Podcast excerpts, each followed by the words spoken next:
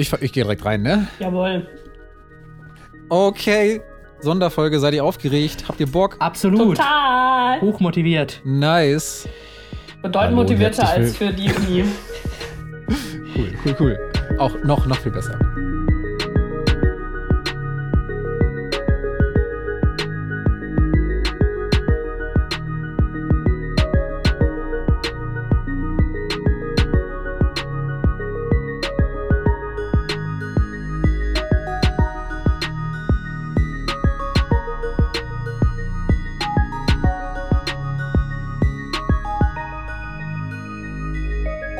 Hallo und herzlich willkommen zur äh, zweieinhalbsten Folge von Das große Rennen.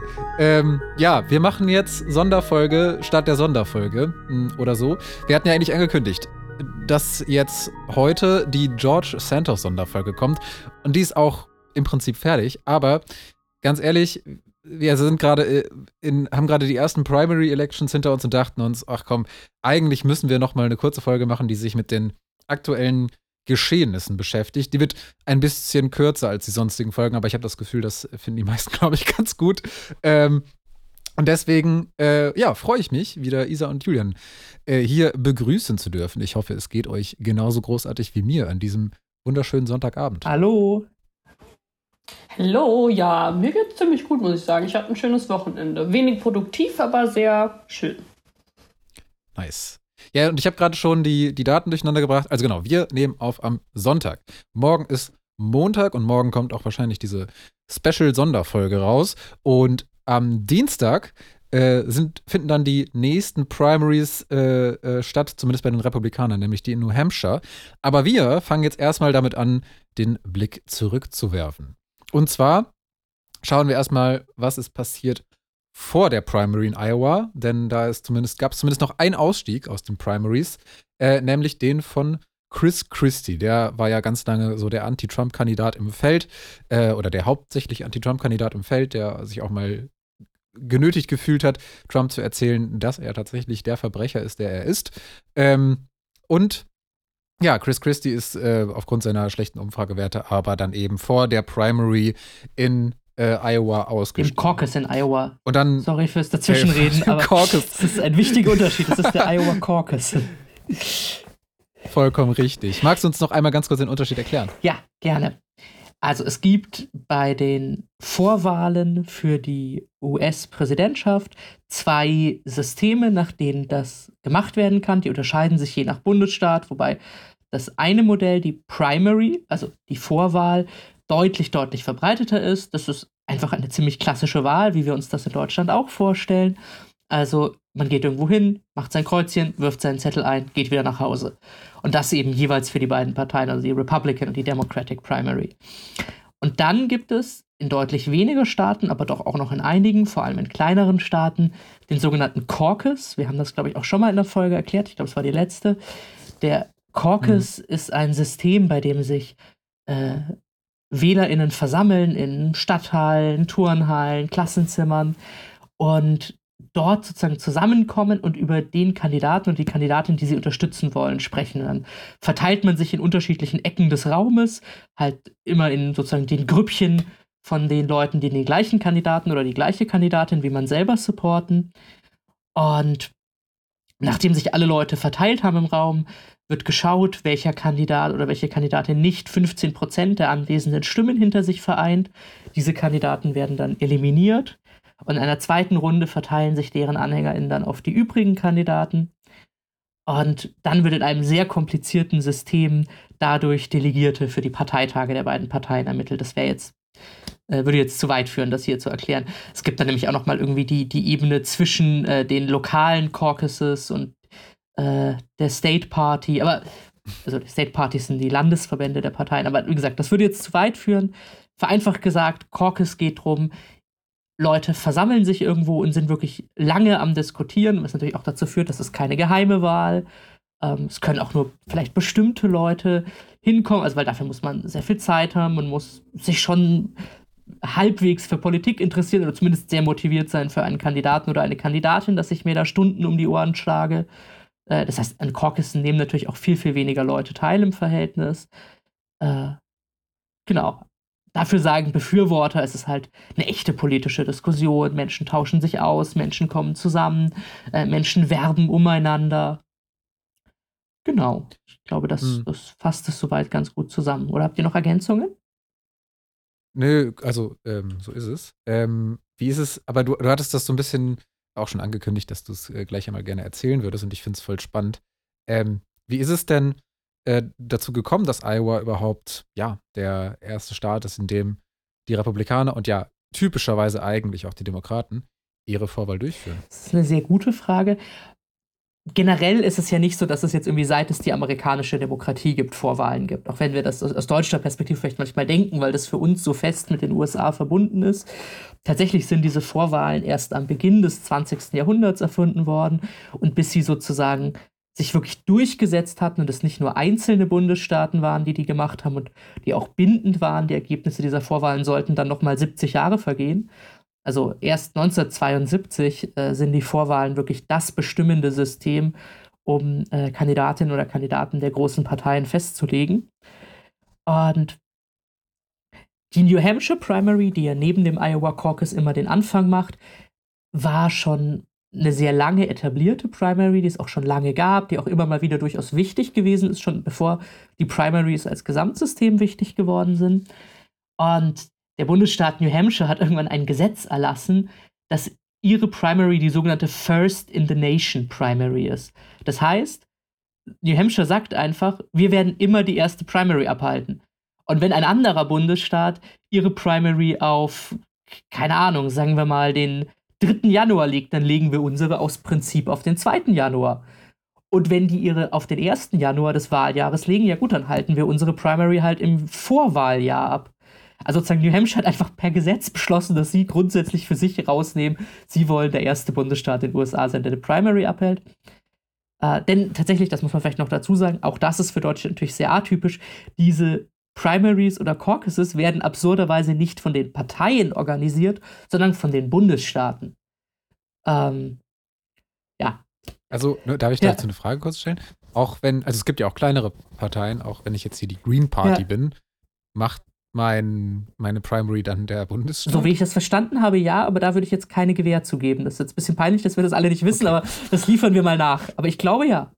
Ich glaube tatsächlich, der Bundesstaat, okay. äh, oder zumindest die meisten Bundesstaaten, äh, erheben Anspruch darauf, dass sie die Primaries durchführen, die bei ihnen stattfinden. Und eben New Hampshire okay. hat dieses First äh, Primary in the Nation Gesetz.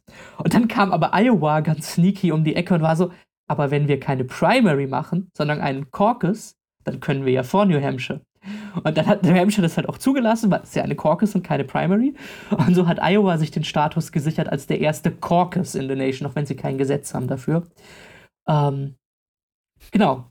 Und so kommt es, dass Iowa und New Hampshire bisher immer den Anfang gemacht haben bei beiden Parteien. Wir kommen, glaube ich, nachher nochmal bei den Demokraten dazu, warum das jetzt umstritten ist und was da die Probleme sind.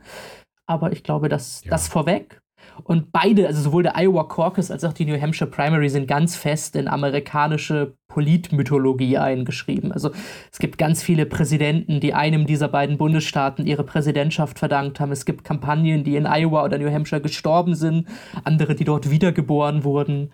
Ähm, es, gibt, es gibt wahnsinnig viele berühmte Fotos oder Kameraaufnahmen von Politikern oder Politikerinnen, die durch den Schnee in Iowa oder New Hampshire stapfen und dort um Wählerinnen und Wähler buhlen. Können wir mal drüber reden, wie iconic das einfach ist? Also zu sagen, gesetzlich festzulegen, wir sind die Ersten, die wählen, weil wir sind special.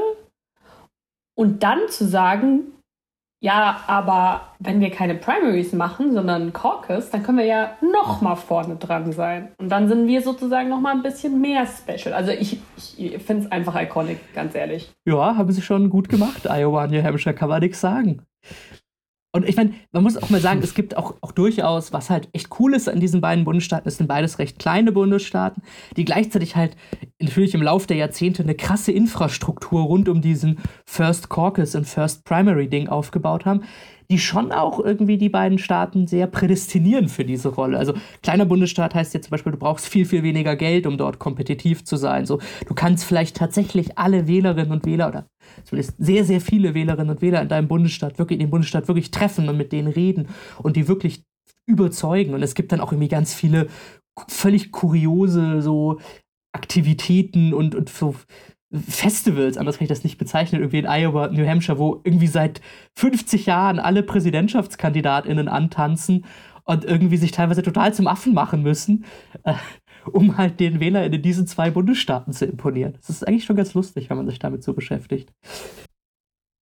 Ja, das, das stimmt. Ähm, und wir können, können uns jetzt mal so langsam die Frage stellen, wer hat das denn am besten gemacht? Wer hat sich am besten äh, gegenüber den Iowa, äh, der Bevölkerung von Iowa äh, verkauft? Und ähm, genau, Isa, wie ist es ausgegangen? Ich weiß es gar nicht. ja, also ein bisschen deprimierend, muss ich sagen, wenn auch äh, abzuschätzen.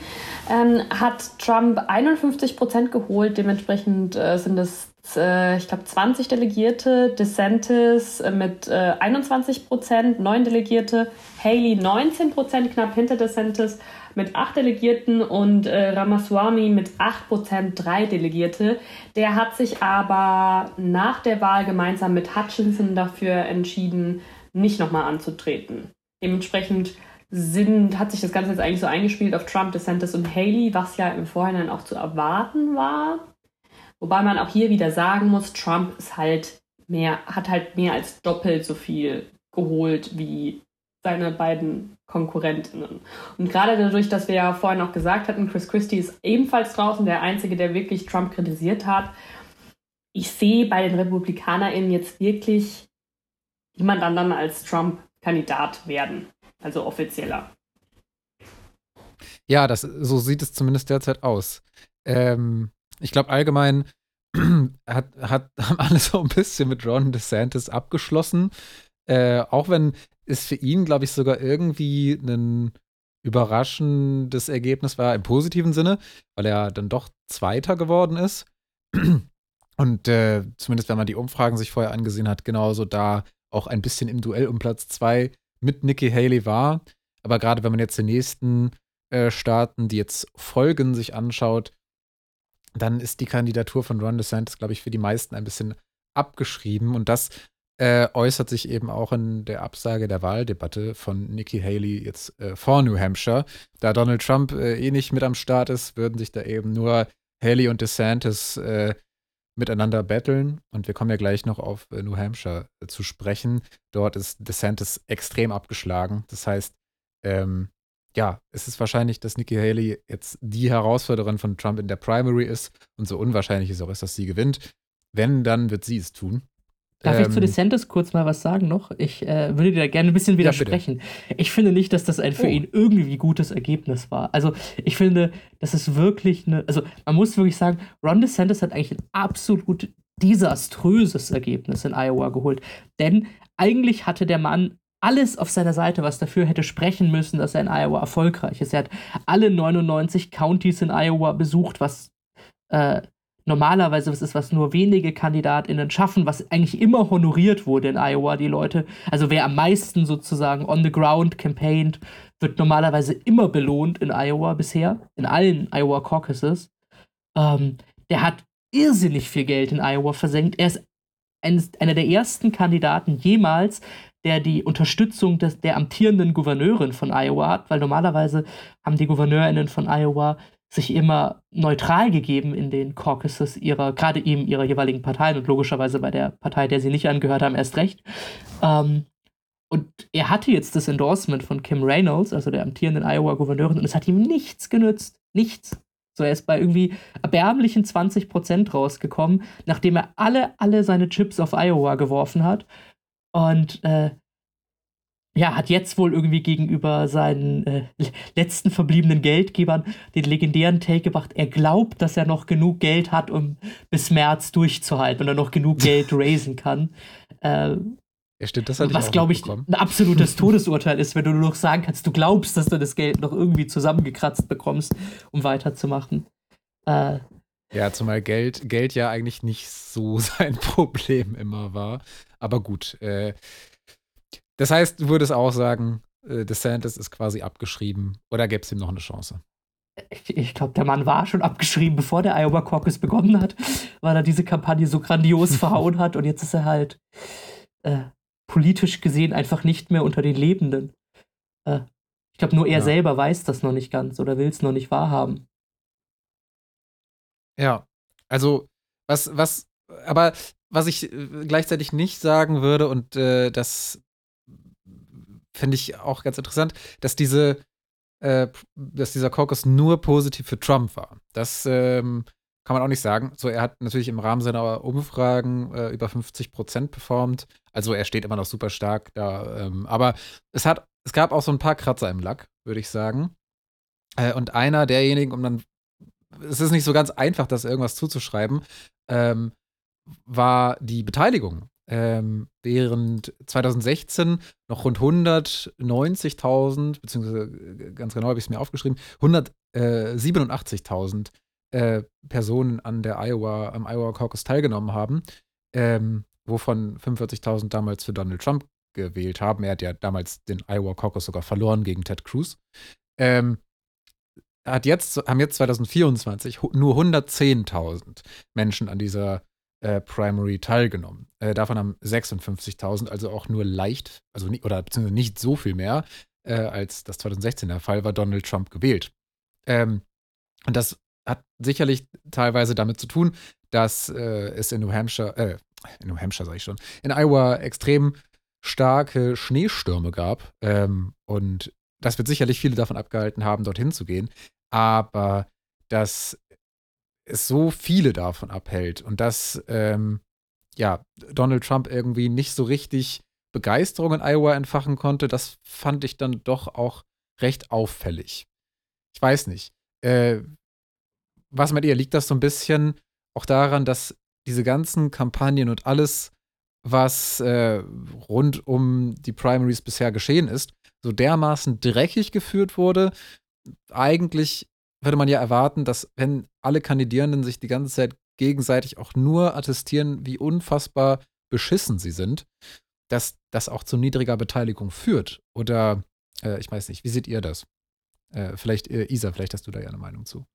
Hm, also ich muss sagen, starke Schneestürme sind natürlich auch wirklich ein Punkt, der dazu führt, dass A, die Motivation zur Wahl sinkt, aber auch B, wirklich Leute ja von abgehalten werden. Also wenn man nicht so mobil ist. In den USA gibt es ja gerade in ländlichen Regionen, ist es schwierig, wohin zu kommen, gerade wenn du kein Auto hast, wenn du dann aber irgendwie also auf äh, den Fußweg angewiesen bist, weil du hm, keinen Führerschein hast, weil du alt bist, äh, was auch immer, dann noch zu einer Wahlstätte zu kommen, ist wirklich schwierig und Leute, die halt nur so bedingt motiviert waren, überhaupt zu diesen Primaries zu gehen, weil da ist natürlich die Motivation hinzugehen nochmal geringer als zur eigentlichen Wahl zu gehen.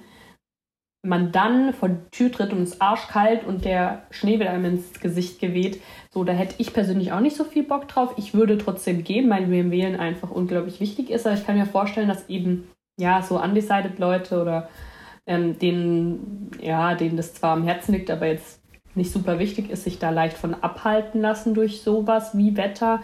Aber ja, der Unterschied ist schon riesig, das muss man ehrlich sagen. Findet man aber meiner Meinung nach im Framing gar nicht so häufig. Also jetzt, wenn man so die durch die äh, Nachrichtenartikel sich klickt, wird, also ist es nicht das, was primär kommuniziert wird. Ich, ich würde auch noch ins Feld führen, es ist wahrscheinlich auch einfach äh, nicht unfassbar spannend gewesen. Also ich, ich habe das jetzt nicht überprüft, ich müsste mal nachgucken, aber meine vorsichtig in den Raum gestellte These wäre, dass Iowa Caucusse, die als sehr spannend äh, wahrgenommen wurden, zum Beispiel kann die Demokraten 2008, äh, Barack Obama, Hillary Clinton und John Edwards, alle dicht an dicht und, und hart darum am, am Kämpfen, wer als erster aus Iowa rauskommt. Ähm, oder auch vergleichbare auf der republikanischen Seite, zum Beispiel 2016 Ted Cruz, Jeb Bush, Marco Rubio und Donald Trump in einem, in einem heftigen Battle, dass die, Ben Carson damals noch, dass das einfach auch sehr viel mehr Leute motiviert, als wenn man so das Gefühl hat, naja, also so, am Ende des Tages wissen wir alle, wer hier als Sieger rauslaufen wird. Und ich kann mir schon vorstellen, dass auch gerade Trump, der irgendwie ständig vor seinen Anhängern angibt, dass er so grandiose Umfragewerte hat, damit auch ein bisschen die Beteiligung seiner eigenen Leute gedrückt hat. oder umgekehrt vielleicht auch Leute so waren, es bringt ja eh alles nichts, gegen Trump abstimmen zu gehen. Gerade vielleicht auch sich bei einer offenen Wahl gar nicht unbedingt trauen, gegen ihn abstimmen zu gehen. Also ich kann mir vorstellen, es ist mhm. vielleicht auch gar nicht, je nachdem, wo du bist, so, so, so easy, sich da hinzustellen und zu sagen, ja, liebe Leute, also ich finde ja nicht, dass der Donald das nochmal machen sollte. Ähm, ja. Weiß ich nicht, also ich könnte mir das auch noch ja. vorstellen. Kann ich, also äh, habt ihr beide auf jeden Fall gute Punkte. Ich, ähm, ich weiß nicht, ich äh, war, also, oder Trump hat schon sehr aggressiv dann doch zur, zum Caucus aufgerufen und hat, ähm, hat, glaube ich, sogar sowas gesagt wie, äh, ja, ich weiß, es sind irgendwie dolle Schneestürme, aber echte, äh, echte Magerleute gehen selbst wählen, wenn sie dabei draufgehen oder so. Oh Gott. Also, also, so nach dem Motto. Ähm, ich liebe es, dass Trump naja, immer wir, mit dem wir, Leben seiner Anhänger in so ist, ja, some of you may die, but that's a sacrifice I'm willing to make. ja, And ich, you should be too. Ja, total. Er, er, er, er, bereitet die Leute halt schon auf den, auf den Bürgerkrieg vor. naja, ähm, aber wir werden das äh, weiter verfolgen. Ich werde mir die äh, Zahl der äh, beteiligten Wähler in, in, New Hampshire nämlich ganz genau anschauen. Aber Und ganz da, genau. Genau. Und da kommen wir auch so ein bisschen äh, zu äh, dem Ausblick. Ähm, denn wir haben ähm, New Hampshire, also wir haben Iowa hinter uns und jetzt New Hampshire vor uns. Ähm, die derzeitigen Umfragen sagen auch da, dass Trump vorne liegt, aber Haley liegt ein oder zumindest ein bisschen mehr in Schlagdistanz. Ähm, so momentan liegt der Unterschied noch so bei 10 bis 15 Prozent in Umfragen. Es gab aber zumindest eine Umfrage, in der sowohl Trump als auch Haley bei 40 Prozent gesehen wurden, jetzt aus äh, dem Januar. Ähm, es wäre dennoch eine große Überraschung, wenn Haley am Ende vor Trump liegt, aber möglich ist es. Und äh, mich interessiert natürlich, was ist eure Prediction? also wenn ich anfangen darf, oder willst du, Isa? Nee, nee, du kannst gerne anfangen. Ich äh, bin gerade noch am Überlegen, worauf ich genau setze. also, ich, ich dachte tatsächlich mal kurz, Haley könnte eine Chance haben. Aber man hat jetzt doch noch mal in der letzten Woche eine wahnsinnige Dynamik zugunsten von Trump gesehen, was die Unterstützung angeht. Also ganz viele prominente Republikaner eilen Trump im Sieg zu Hilfe, so nach dem Motto. Und äh, das ist, glaube ich, schon eine Dynamik, die sehr für laufen wird. Und was mich wirklich erschreckt hat, Nikki Haley hat ja theoretisch ein ganz, ganz großes Pfund, nämlich dass der amtierende Gouverneur von New Hampshire, Chris Sununu, sie unterstützt hat. Und der ist eigentlich recht beliebt in New Hampshire und es ist eigentlich immer ein krasses Ding, wenn dich der Gouverneur des Bundesstaats unterstützt. Und Sununu also ist auch wirklich viel unterwegs für sie. Und vor zwei Wochen hat sich Sununu noch richtig breitbeinig hingestellt und hat gesagt, er kann garantieren, dass Nikki Haley die New Hampshire Primary gewinnen wird. Und jetzt vor drei Tagen hat er im Interview gesagt, naja, also das hat er ja so nicht gesagt und überhaupt. Ein zweiter Platz wäre ja auch schon ein Sieg, wenn es ein knapper zweiter Platz ist und so. Und ich würde sagen, das sagt mir alles, was ich über deren interne Umfragen wissen muss, äh, was es zu wissen gibt. Ich glaube, ich bin hier jetzt die optimistische Person, weil das möchte ich häufiger für mich claimen. Ich sage, Haley bekommt 41 Prozent und Trump bekommt 40 Prozent. Wobei das ja dann behauptet, also bedeuten würde, dass auch DeSantis bedeutend mehr bekommen sollte als diese 5 bis 6 Prozent, die er aktuell in Umfragen bekommt. Und das sehe ich nicht oder das hoffe ich auch nicht. Aber von mir aus kann der dann irgendwo in den zwischen 10 und 20 rum eiern. Es gibt ja auch noch die Write-ins oder die lokalen Kandidaturen. Die True. kriegen dann die restlichen 20. Max, das ist okay, genau, so machen wir das. Magst du kurz erklären, was Write-ins sind, Luca? Ja, das müssen wir gleich eh noch erklären. Okay. Äh, äh, also, wenn ihr das jetzt nicht verstanden habt, dann wartet noch mal so fünf Minuten. Wir erklären das gleich noch mal, weil es gleich auch noch mal eine Rolle spielt. Ähm, aber genau, es gibt, äh, fasst es als sonstiger auf, einfach weil das stimmt auch. Es, wär, es, wird, es gibt auch noch sonstige Kandidaturen und die ähm, ja, treten dann immer mal so startweise an. Was eigentlich auch ein ganz interessanter Fakt ist, auch bei äh, den äh, Iowa Caucuses jetzt gab es so Kandidaturen, die dann nur in diesem Bundesstaat antreten und dann teilweise auch versuchen, nur in diesem einen Bundesstaat irgendwie noch was zu reißen. Ähm, zumindest ein einziger Kandidat hat sogar mehr bekommen als Asa Hutchinson. Aber gut, ich weiß jetzt auch nicht, ob das äh, so viel bedeutet. Egal, das ist ein äh, kurzer Exkurs, bedeutet nichts. Ähm, okay, der, die, dieser Podcast ist also gespalten über äh, New Hampshire. Hm, und ich bin jetzt ein bisschen das in der Waage. Ich, ehrlicherweise, mein Kopf sagt absolut Trump. Ähm, aber mein Bauchgefühl sagt, Haley hat eine Chance. Ähm, und was davon jetzt recht hat, ich weiß es nicht. Ähm, deswegen, ich, ich glaube, äh, ich, ich ändere diese 50-50 Prediction nicht ab. Finde das gut. Ähm, aber genau, äh, deswegen, ich bin sehr, sehr gespannt äh, darauf, was dann übermorgen bei uns und morgen für euch ähm, dabei rauskommt. Ähm, es lohnt sich auf jeden Fall ein Blick in die Nachrichten. Hallo ihr Lieben, hier nochmal Luca aus der ähm, Post-Production und äh, haben ein bisschen zu früh aufgenommen, wie es scheint. Also, ja, genau, zu früh aufgenommen, denn ähm, gerade haben wir die Aufnahme beendet und Ron DeSantis ist direkt ausgestiegen wegen unserem Podcast. Nee, aber äh, Ron DeSantis hat äh, seine Präsident Presidential Campaign soeben beendet und äh, unterstützt nun Donald Trump in seiner Kampagne. Das äh, nur damit ihr auch noch einmal auf dem Stand seid, ähm, ist jetzt noch vor den New Hampshire Primaries am Sonntag passiert. Ähm, genau, aber dann seid ihr jetzt auch hoffentlich auf dem neuesten Stand und macht's gut. Tschüss. Genau. Ähm, und dann kommen wir jetzt so ein bisschen zu den Demokraten. Äh, da gab es noch keine äh, Primary und keinen Caucus. Ähm, und woran das liegt, ähm, ich glaube, das kann Julian am allerbesten erklären.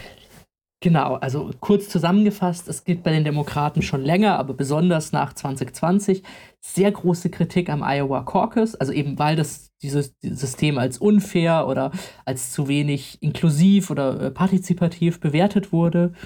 Und ähm, auch an der New Hampshire Primary, weil Iowa und New Hampshire sind zwar sehr gut geeignet von ihrer Größe her und ich sag mal der Kampagneninfrastruktur her als erste Staaten, aber sie sind halt beide zu über 95 Prozent weiß von ihrer Bevölkerung her. Und da gab es natürlich schon den sehr berechtigten Einwand, ähm, dass ja quasi diese beiden Staaten so der Make-or-Break-Moment für fast alle Kampagnen sind. Nach Iowa, New Hampshire sind eigentlich immer nur, immer noch, immer nur noch zwei oder maximal drei Leute ernsthaft im Rennen. Und das Argument war halt, es kann nicht sein, dass bei einer Partei, die so viel Wert auf ihre Diversität legt wie die Demokraten, quasi nur weiße WählerInnen entscheiden, äh, wer diese zwei, drei Leute sind. Deswegen hat Joe Biden jetzt als, als äh, Oberhaupt, als Chef der Demokratischen Partei durchgesetzt, dass die Demokraten ihren Primary-Kalender ändern, umstrukturieren. Iowa wurde komplett rausgekickt aus dem aus der äh, Riege der frühen Staaten. Bisher waren das immer Iowa, New Hampshire, Nevada und South Carolina. Und jetzt soll es geändert werden zu South Carolina, Nevada, New Hampshire, Michigan und Georgia.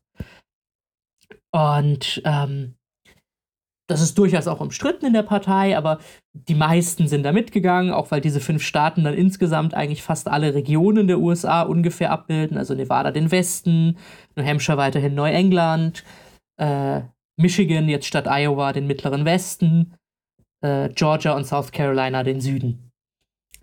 Aber es gibt halt ein, ein kleines Problem, da kommen wir sicher auch gleich noch dazu.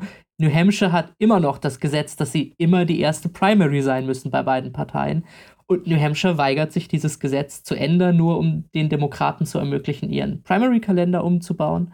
Man muss dazu sagen, dass sowohl New Hampshire Demokraten da sich sehr sträuben, aber vor allem die Mehrheit im sozusagen Landtag von New Hampshire liegt halt bei den Republikanern und die weigern sich natürlich erst recht, dieses Gesetz zu ändern, nur um den Demokraten einen Gefallen zu tun. Ja. Ähm, und deswegen ähm, gibt es jetzt morgen auch eine New Hampshire Primary, bei der Joe Biden nicht teilnimmt. Quasi. Äh, und tatsächlich heißt es dort dann auf den Wahlzetteln äh, Dean Phillips gegen Marianne Williamson. Mhm. Aber, du hast es ja gerade schon angekündigt, es gibt Write-Ins. Was sind Write-Ins? Äh, ich finde schön, wie du den Erklärungsball jetzt einfach an mich zurückspielst, äh, nachdem ich dich das vorhin gefragt habe. ist ein bisschen frech hier. Ähm, ja, so bin ich. Aber du, du erklärst es wahrscheinlich so viel besser als oh, ich, dann, deswegen muss ich das tun. ähm, Write-ins sind, es gibt es übrigens auch in Deutschland tatsächlich bei Wahlen, quasi, wenn man einen Wahlzettel hat und einfach eine weitere Option einträgt. Zum Beispiel bei Bürgermeisterinwahlen gibt es das auch in Deutschland, dass man einfach einen Namen von einer Person draufschreiben kann, die in der Stadt gemeldet ist, wenn man mit keiner der, der Optionen, die einem geboten sind, zufrieden ist. Und das geht eben auch bei amerikanischen Wahlen oder in dem Fall hier bei amerikanischen Vorwahlen, dass man einfach einen Namen reinschreiben kann. Und ja, und das geht, also das geht wirklich sehr weit. Es gibt Kampagnen, zum Beispiel jetzt gerade bei den Demokraten, ähm, äh, gewisse Worte dann äh, auf diese Write-ins einzutragen. Ähm, zum Beispiel eben momentan im Rahmen des ähm, äh, äh, Konflikts im Gazastreifen ähm, gibt es gerade einen Aufruf, Ceasefire als Write-in zu wählen. Ähm, ja, nur mal so noch als äh, kleinen Not-so-Fun-Fact. Also, was ich interessant an diesem Konzept Write-In finde, oder jetzt die Auswirkungen, die das vielleicht für Joe Biden in den äh, Primaries im Caucus haben könnte, wäre, dass ich mir vorstellen könnte, dass er halt trotzdem dort dann wirklich auch schlechter abschneidet, als wenn er kein Write-In-Candidate wäre. Weil wir das ja auch aus der irgendwie aus der Wahlforschung kennen, dass wenn explizit nach einem Kandidaten oder einer Kandidatin gefragt wird, dass da tendenziell dann mehr Leute angeben, die Person wählen zu würden oder äh, wählen zu werden. Also so ein bisschen eigentlich das Konzept Suggestivfrage. Wenn ich dir halt eine Alternative vorschlage, dann ist es wahrscheinlicher, dass du die wählst, als wenn du die von dir aus nennen sollst. Und klar, Joe Biden, amtierender äh, Präsident, der ist bei allen im Kopf. Aber ich denke, oder also so aus der psychologischen Perspektive könnte das wirklich einen Unterschied machen. Das sozusagen als Vorwarnung für alle, die sich eben die New Hampshire, äh, für alle, die sich dann die ähm, Zahlen angucken, ähm, dass man, also da jetzt wirklich von den Primaries den Demokratischen nicht einfach auf zukünftige Wahlergebnisse schließen kann.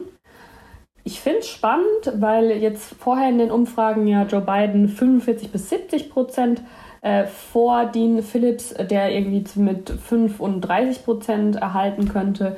Äh, spannend, weil es ja schon eine Spannweite ist, also 5 bis 30 Prozent. Ähm, und der Marianne Williamson wird eigentlich kaum Potenzial zugesprochen. Also eigentlich könnten wir die auch direkt vergessen. Was witzig ist, weil sie ja jetzt auf dem Wahlzettel steht, während Biden es eben nicht tut. Ja. Ja, es ist so ein bisschen äh, Lotterie jetzt in New Hampshire, was dabei rauskommt. Aber ich bin gespannt. Also, wenn Dean Phillips aus irgendeinem Grund 30 Prozent kriegt äh, und irgendwie sogar das dann halbwegs knapp mit Joe Biden äh, wird, ob er dann daraus, ich sag mal, doch noch so was wie eine Art Kampagne äh, rauskriegt. Äh, es, es, es, würde mich zwar überraschen, aber ähm, ich bin mir auch sicher, die Republikaner würden versuchen, das, nutz, das zu nutzen, wenn ähm, Dean Phillips auf einmal stark dort ist. Äh, und ich weiß nicht, äh, kann man auch die Frage stellen, ob sich die Demokraten da nicht potenziell äh, sogar verzockt haben. Aber das werden wir erst morgen wissen. Ja, für mich klingt es tatsächlich so. Weil, wie du sagst, man kann dann schlechte Werte für Biden natürlich schön framen. Als amtierender Präsident hat nicht mal äh, große, große Wahlwerte, äh, hohe Wahl, äh, Wahlwerte. Und ja, was, was bringt es den Demokratinnen, dass sie das jetzt gerade gemacht haben? Also wäre es vielleicht nicht sinnvoller gewesen, das irgendwie zu einem anderen Zeitpunkt zu machen. Ja. Die Frage ist, gibt es einen richtigen Zeitpunkt ne, für sowas? Ja. Ähm, hm. Es ist sicherlich immer schwierig. Und jetzt äh, hat man wahrscheinlich gedacht, wir haben einen amtierenden Präsidenten, der äh, sich sowieso durch, selber durch die Pri Primary trägt. Ähm, hm. Hm. Ja. Ha. Aber dann war es halt trotzdem die ganze historische Lage sehr schwierig. Ja, also, äh, was wir damit sagen wollen, guckt auf jeden Fall morgen, wenn ihr das an dem, wenn ihr das heute hört, also an dem Tag, an dem der Podcast auch rauskommt, guckt auf jeden Fall in die Nachrichten, guckt euch die Umfragewerte an und ja, habt im Kopf, dass Bidens Werte nicht für bare Münze unbedingt gewährt, äh, genommen werden müssen Und ja, dann könnt ihr gespannt sein auf die nächsten Primaries in Nevada im Februar. Sind es auch wirklich Primaries oder ist das ein Caucus? Das ist ganz lustig. In, okay, jetzt kommt noch mal kurz eine Geschichte. In Nevada ist sozusagen das Umgekehrte passiert zu, zu oder ich weiß umgekehrt, aber ein äh, bisschen umge doch ein bisschen umgekehrter Fall wie in äh, New Hampshire. Da haben die Demokraten die Regeln geändert und die Republikaner sind beleidigt, weil bisher waren das immer Nevada Caucuses und die Demokraten haben jetzt aber ein Gesetz beschlossen in Nevada, dass es Nevada Primaries sind. Und jetzt boykottieren die Republikaner die Nevada Primary, die der Bundesstaat Nevada abhält, und wollen eine. Also es gibt jetzt eine Republican Primary in Nevada, die vom Bundesstaat Nevada organisiert wird. Und es gibt jetzt Republican Caucuses in Nevada, die von der Republican Party in Nevada organisiert werden sollen. Und es ist irgendwie. Mein Gott, ist das ein Chaos. Ich werde nicht mehr. Es ist halt vor allem einfach völlig abstrus. Irgendwie und auch dann die Frage, wie werden dann Delegierte vergeben und sanktioniert der Bundesstaat das, wenn die Partei sich nicht an das Gesetz hält. Also es ist. Es ist ein bisschen sehr absurd. Aber genau, Nevada macht den, macht, ist als nächstes dran und dann kommt South Carolina. Das wäre schon sehr lustig und das ist jetzt mein, äh, ich begebe mich auch so langsam in den Abschluss, aber es wäre natürlich extrem lustig, wenn äh, Donald Trump äh, als Präsident gewählt wird, aber am Ende deswegen die Wahl ungültig ist, weil er in seiner Vorwahl in Nevada widerrechtlich äh, Delegierte erhalten hat. Das äh, wäre vielleicht auch ein bisschen deutsch. Ich glaube nicht, dass es in den USA passieren kann, aber äh, es wäre sehr entertaining auf jeden Fall ähm, und würde uns einen paar weitere Jahre von Betrugsvorwürfen Donald Trumps äh, ähm, ja, äh, vorausschicken. Äh, naja, okay. Als gäbe es da noch nicht genug, hä? Ja, genau. Ähm, aber damit würden wir, glaube ich, die Folge beenden, diese dann doch gar nicht mehr so kurze ähm, Special Folge 2.5. Und wir hören uns in einer Woche zur George Santos Special Folge, beziehungsweise der ersten George Santos Special Folge. Wahrscheinlich werden es mehrere. Weil ähm, es gibt so viel zu bereden. es gibt sehr viel. Genau. Und äh, ich würde euch, wir würden euch noch einen wunderschönen Abend oder einen wunderschönen Morgen äh, wünschen und wir hören uns. Bis bald. Ja, wenn es euch Tschüss und wenn es euch gefallen hat, dann gebt, euch, äh, gebt uns doch gerne eine Bewertung oder Feedback natürlich auch immer gerne gesehen. Und wenn ihr wollt, schickt den Podcast gerne weiter an andere Leute, die daran interessiert sein könnten. Genau, danke, danke fürs Erinnern. Tschüss. Tschüss.